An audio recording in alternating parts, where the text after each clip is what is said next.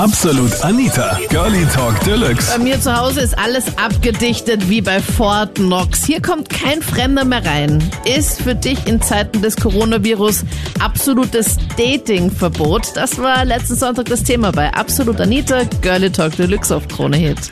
Naja, weniger geht in meinem Beruf jetzt nicht, weil ich bin Friseur. Und ich habe halt jeden Tag Kunden und die begrüßen, also im ersten Bezirk bin ich.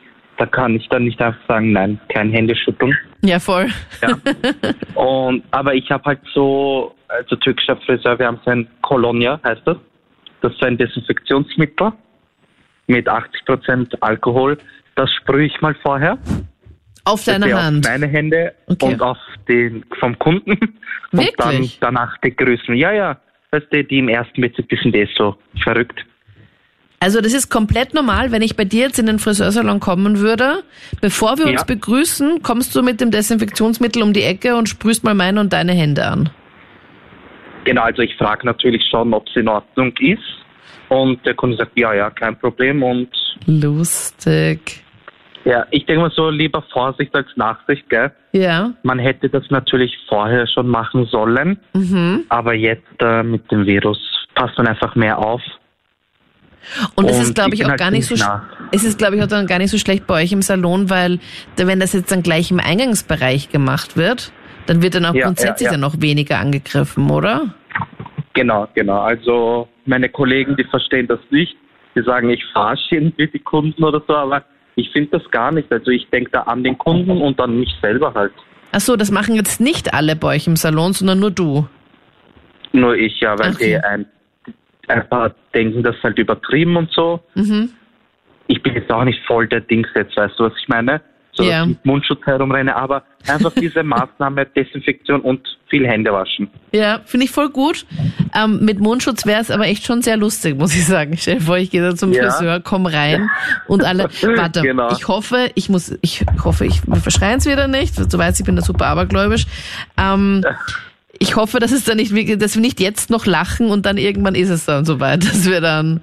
So, Oh das, das kann wirklich sein. Das also einige wirklich- Kunden von mir, die haben einen Mundschutz. Die sind dann auch mit sind Mundschutz zu dir in den ja. Salon gekommen. Ja, ja. Also das hatte ich schon wirklich den Fall. Und einfach krank. Ich denke so, ja, wenn du willst, mach es. Ja, ich habe halt nur gehört, wenn man, dass, dass das irgendwie anscheinend weniger bringt.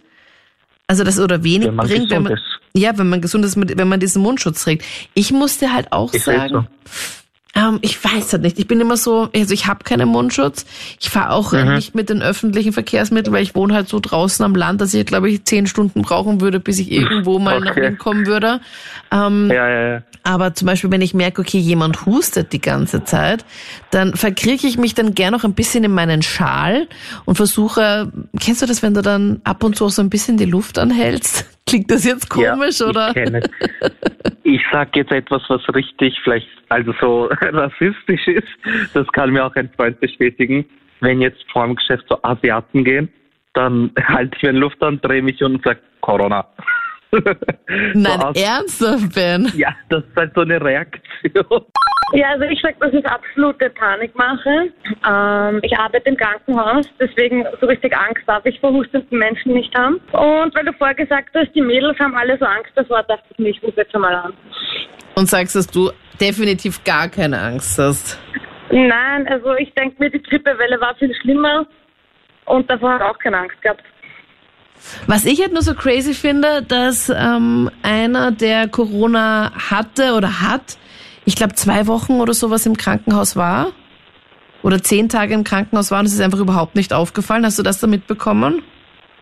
Ja, also bei uns war das noch nicht so, aber die Inkubationszeit ist ja zwei bis drei Wochen. Ja, voll. Da steht Coronavirus Wiener Patient lag seit zehn Tagen im Spital. So ein 72-Jähriger, das war der erste bestätigte Coronavirus-Fall in Wien und der lag seit zehn Tagen mit grippeähnlichen Symptomen im Spital.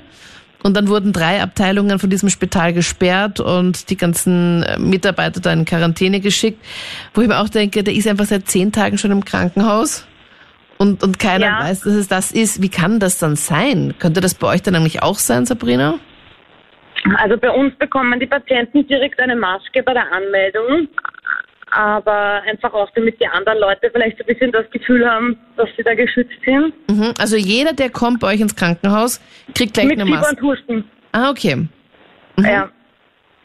Und ähm, ja, deswegen sage ich, das kann nicht sein. Und dann wird natürlich aus, aussortiert. Also wenn jemand irgendwie aus einem Bereich kommt, wo das verbreiteter ist, dann wird er isoliert und das abgenommen. Aber das entscheiden die Ärzte. Okay. Ist halt auch schwierig, weil ich meine, gut, man sagt jetzt, okay, passt, wenn man jetzt irgendwie aus Asien dort kommt oder aus, äh, aus Norditalien oder so, aber da, theoretisch könnte der ja auch dann Kontakt gehabt haben zu irgendeinem von diesen anderen, die schon Corona haben, oder? Ja, natürlich. Die Möglichkeit besteht immer. Aber ich denke mir, so richtig gefährlich ist das ja nur für alte Leute oder Leute, wo das Immunsystem schlecht ist. Also ich sag mal, bei jungen Leuten, die ein gutes Immunsystem haben, passiert da ja nicht viel. Also die sind dann vielleicht auch krank, aber haben einen milderen Verlauf.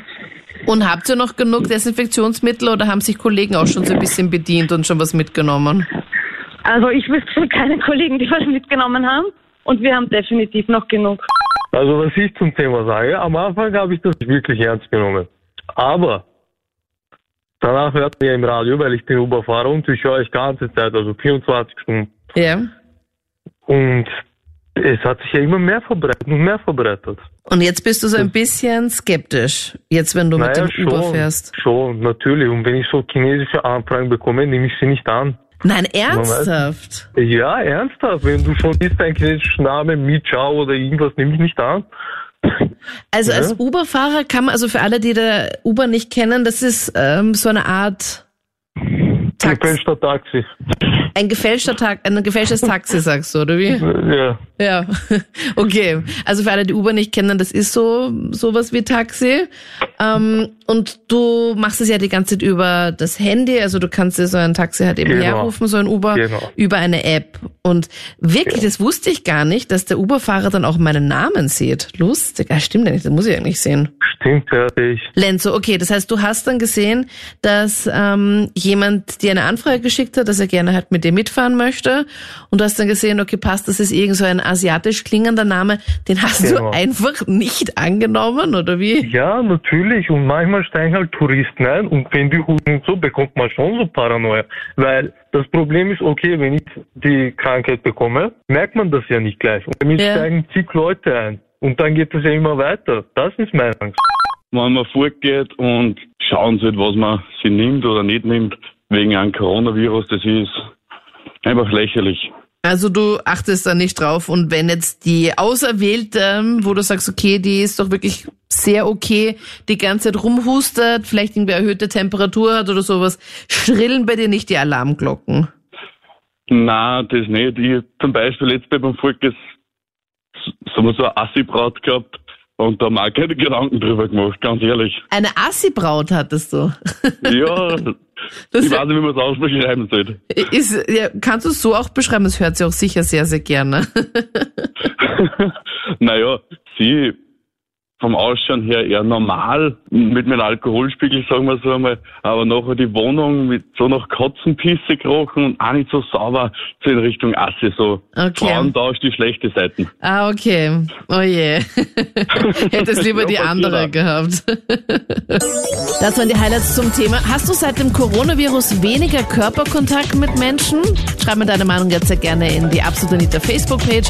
Dann hören wir uns gern in der nächsten Sendung oder im nächsten Podcast. Ich bin Anita Ableidinger. Bis dann. Absolut Anita. Jeden Sonntag ab 22 Uhr auf Krone Hit. Und klick dich rein auf facebook.com slash absolutanita.